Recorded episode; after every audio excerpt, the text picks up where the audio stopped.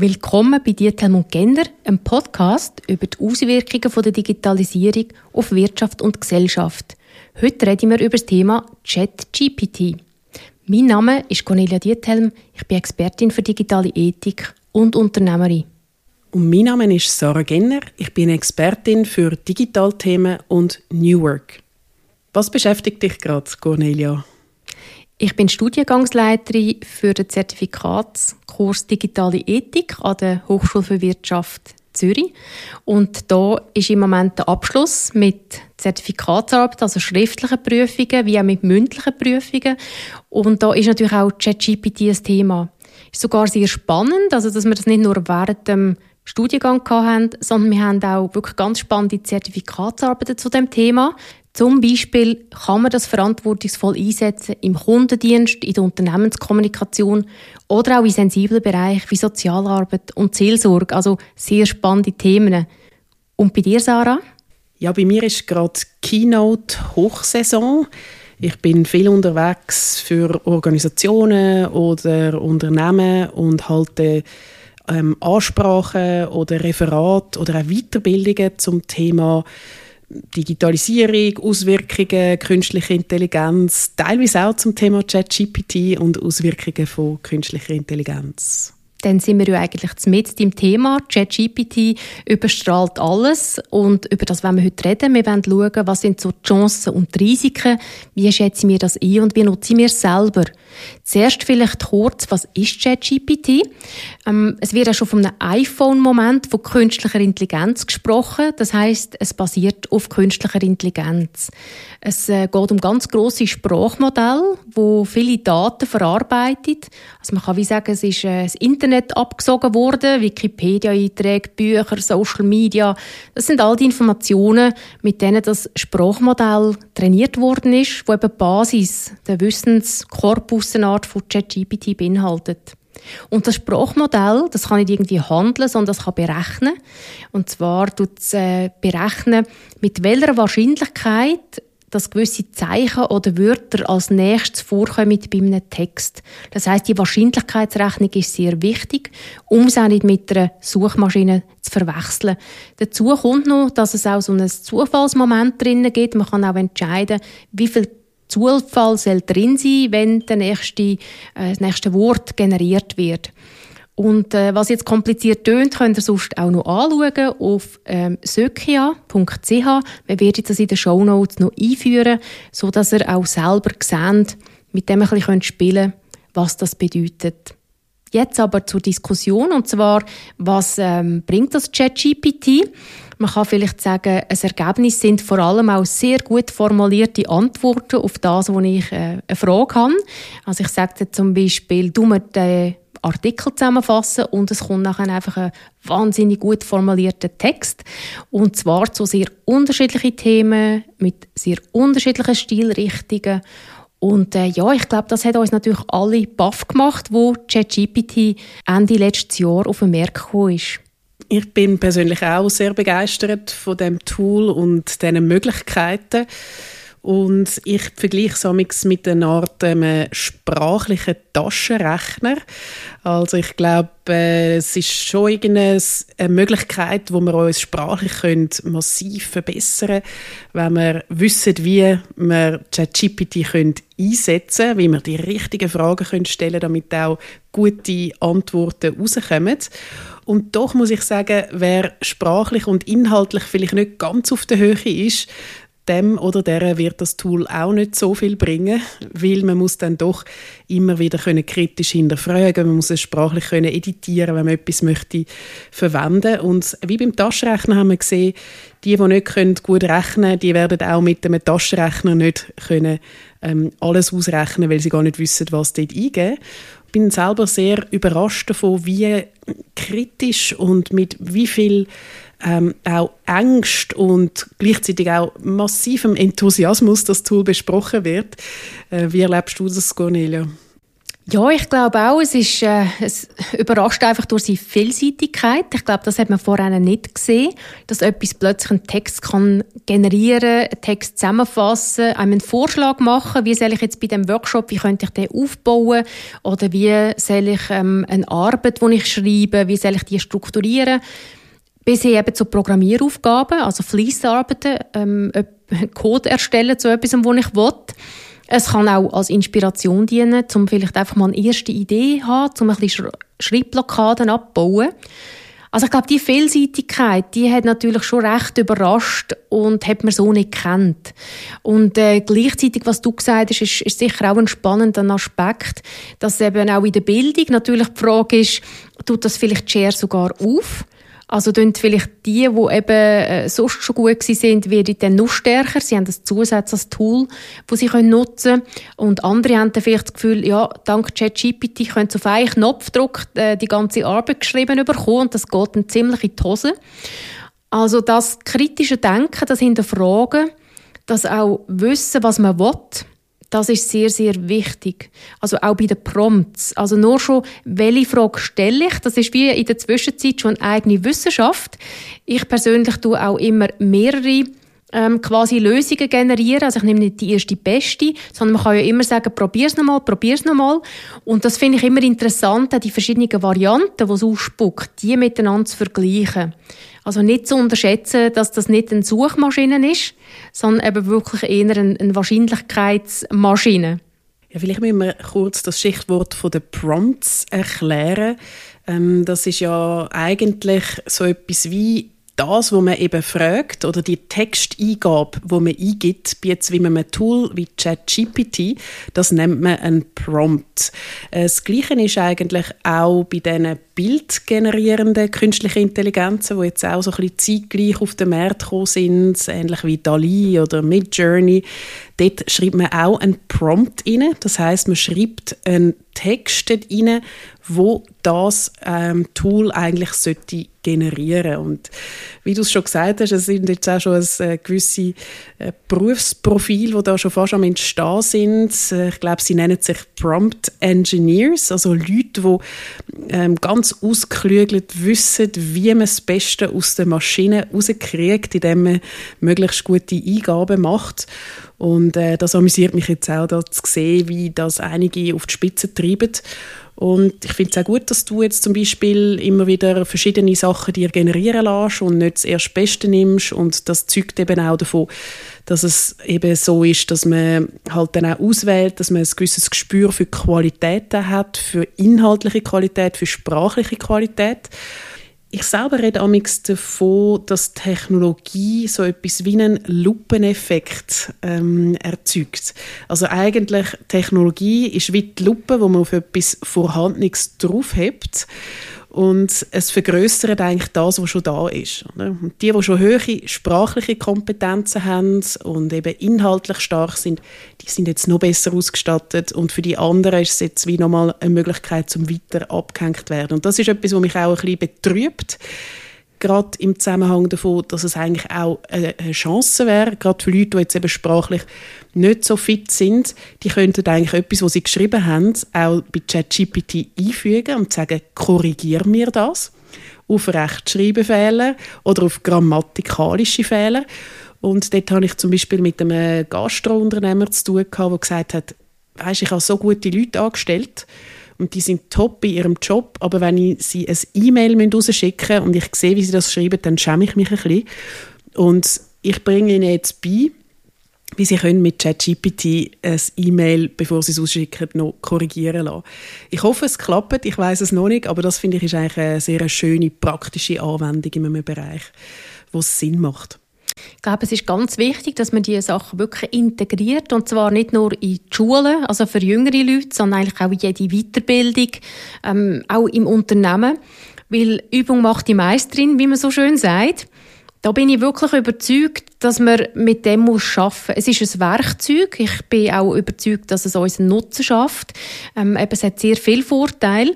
Aber es ist ein Werkzeug. Das heißt, es ist nicht irgendein ein Wunderding, wo auf Knopfdruck etwas leistet, sondern je besser ich vorbereitet bin, also das eine, wie du gesagt hast, ist der Prompt. Also je nachdem, wie ich eben weiss, dass das Modell funktioniert, sind die einen Prompts komme ich besser zum Ziel und die anderen weniger.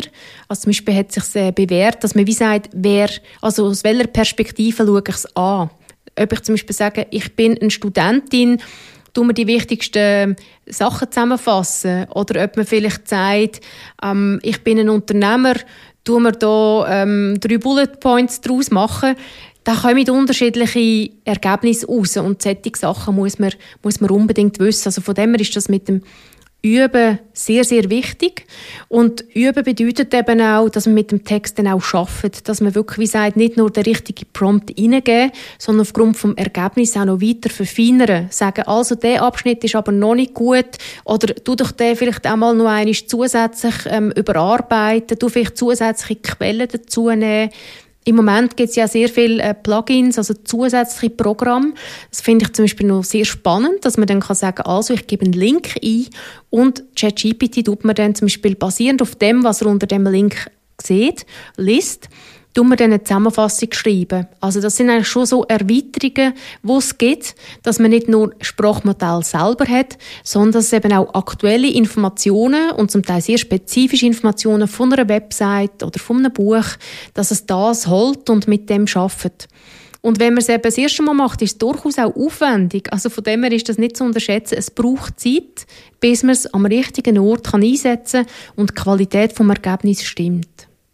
Ja, ich habe auch immer wieder Freude, gerade eben, wenn ich äh, vor einem leeren Textdokument sitze und ich gar nicht weiß, mit was ich soll starten soll dann kann ich mir wie mal etwas kurz vorformulieren lassen oder wenn ich vor einer schwierigen E-Mail sitze, ähm, wo ich nicht ganz weiß, wie ich jetzt das soll formulieren, dann ist das ein wunderbares Inspirationstool.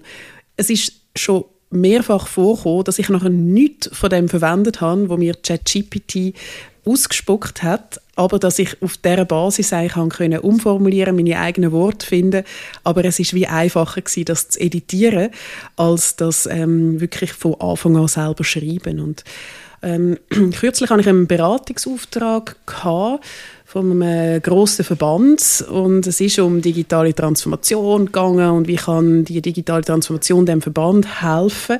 Und ich hatte einen ganzen Workshop-Tag mit denen gehabt, mit verschiedenen Referaten und so weiter. Und ich habe das alles vorbereitet gehabt, inhaltlich. Und ich habe dann trotzdem noch am, ganz am Schluss, als ich eigentlich alles fertig hatte, noch ChatGPT gefragt, was wären eigentlich deine Tipps für diesen Verband in Bezug auf digitale Transformation?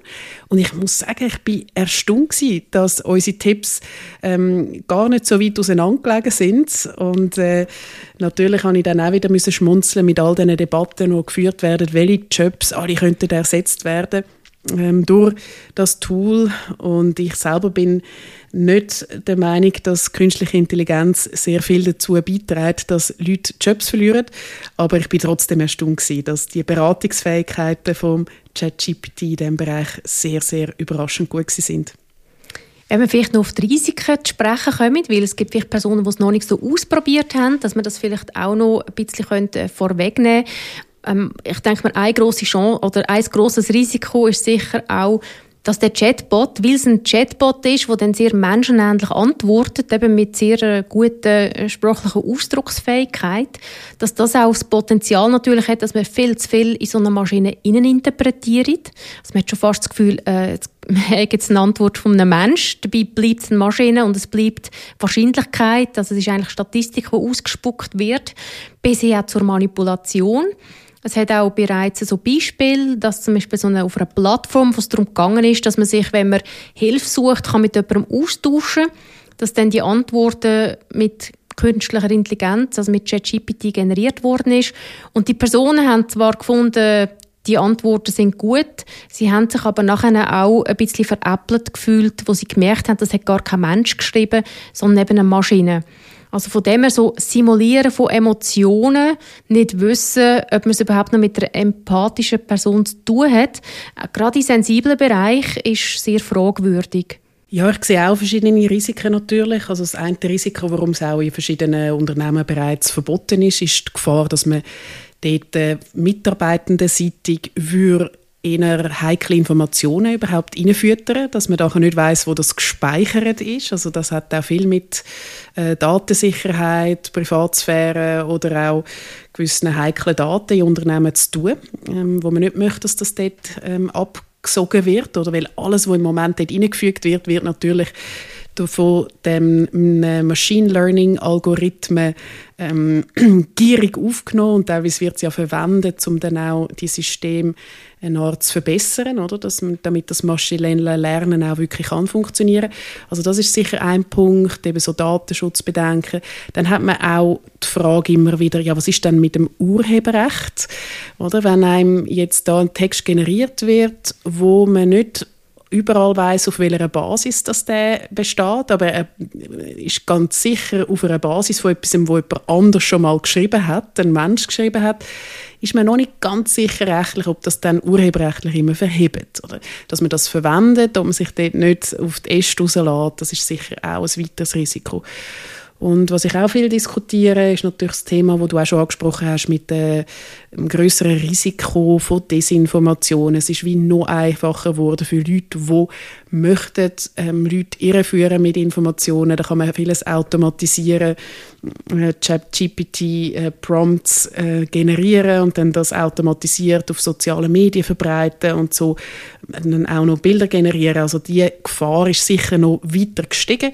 Aber ich glaube, das, das Risiko besteht schon ein Weile, oder? dass wir auch da das kritische Denken immer wieder in, in Anspruch nehmen und hinterfragen, woher kommt das, wer steht dahinter, mit welcher Quelle und, und was sind die Absichten. Ja, auf jeden Fall. Also die ganze Thematik Desinformation nimmt einfach wahnsinnig Fahrt auf, sei es mit Video, Text, Bilder. Also es geht alles ein bisschen in die gleiche Richtung. Es ist relativ schnell mit wenig Geld und Wissen möglich, Fehlinformationen zu produzieren. Und je besser wir natürlich auch wissen, dass es das geht und wie es zustande kommt, umso mehr können wir dann natürlich auch ähm, ja, uns davor schützen, alles in Frage zu stellen. Also, das ist auch ein bisschen der Kit, oder? Wir müssen schon auch ein bisschen darauf vertrauen, dass gewisse Informationen stimmen, dass nicht hinter jedem Busch etwas Böses gesehen. Aber es wird sicher als Gesellschaft noch eine Herausforderung. Vielleicht, wenn wir bei der Gesellschaft sind, auch die Wissenschaft. Also es ist in dem Sinne eben keine wissenschaftliche Quelle. Also da wird äh, halluziniert, sagt man dem. Also es wird die Sachen erfunden weil es eben Wahrscheinlichkeiten sind. Das heißt, der Inhalt muss nicht stimmen. Auch die Quellen, die angegeben werden, können ähm, erfunden werden. Also von dem her, es ist keine wissenschaftliche Quelle. Das ist sehr, sehr äh, wichtig zu wissen und eben in dem Sinne auch äh, keine Suchmaschine.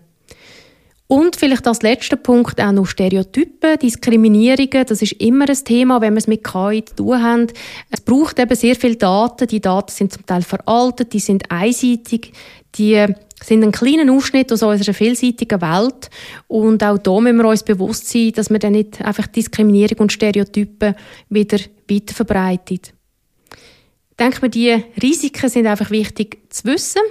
Das gehört dazu, wie, so, wie wir uns mit den Chancen auseinandersetzen. Und vielleicht noch zum Schluss ein Tipp. Sarah, was würdest du unseren Hörerinnen empfehlen? Ich würde als Tipp auf jeden Fall sagen, nutzt ChatGPT selber, wenn ihr es noch nie genutzt habt und immer nur davon gehört habt. Es ist wirklich einfach, man muss nur auf die Website gehen, man kann das googlen, ChatGPT, Login, man kann dort mit der Microsoft- oder Google-Adresse sich einloggen und dann kann man eigentlich wirklich anfangen zu chatten mit dem Chatbot. Und es ist wirklich mit Abstand der beste Chatbot, den ich selber je ausprobiert habe und äh, ich bin sicher, ihr werdet auch nicht enttäuscht sein. Probiert es aus, lasst euch mal einen Witz erzählen von ChatGPT, lasst einen Text zusammenfassen lassen, lasst euch etwas übersetzen oder einen Text korrigieren oder einen, äh, einen Städtetrip planen. Das sind alles Möglichkeiten, die ihr einfach mal könnt testen könnt. Und das ist sicher mein Tipp. Was hast du für einen Tipp, Cornelia? Vielleicht noch dazu passend zur Reise eine Lektüre. Es klingt äh, schwierig, aber sie ist sehr einfach verständlich. Und zwar hat das Büro für Technologiefolgeabschätzung, das ist eine Abteilung vom Deutschen Bundestag, einen wunderbaren Bericht geschrieben. Das äh, Büro hat aufgearbeitet, was sind Stand heute und das wird sich ja weiterentwickeln. Was sind Stand heute die Chancen und die Risiken von Textgeneratoren wie ChatGPT? Es gibt ja auch noch andere. Und sie haben das an konkreten Anwendungsszenarien angeschaut, und zwar aus dem Bereich Wirtschaft, also wo können das Unternehmen einsetzen oder sollen einsetzen? Was bedeutet es für Gesundheit, für die öffentliche Kommunikation? Wir haben ja vorhin auch von Desinformation geredet, aber zum Beispiel auch für die Rechtsbranche. Also der Bericht ist wirklich sehr fundiert, sehr einfach verständlich geschrieben, ist auch auf Deutsch. Es gibt ja im Moment wahnsinnig viele gute Berichte auf Englisch. Das tut vielleicht auch ähm, die Schwellen ein bisschen senken, dass man sich die Lektüre gönnt. Also das können wir euch sehr empfehlen. Ja, das war mit unserer ersten Episode. Herzlichen Dank fürs Zuhören und auf bald.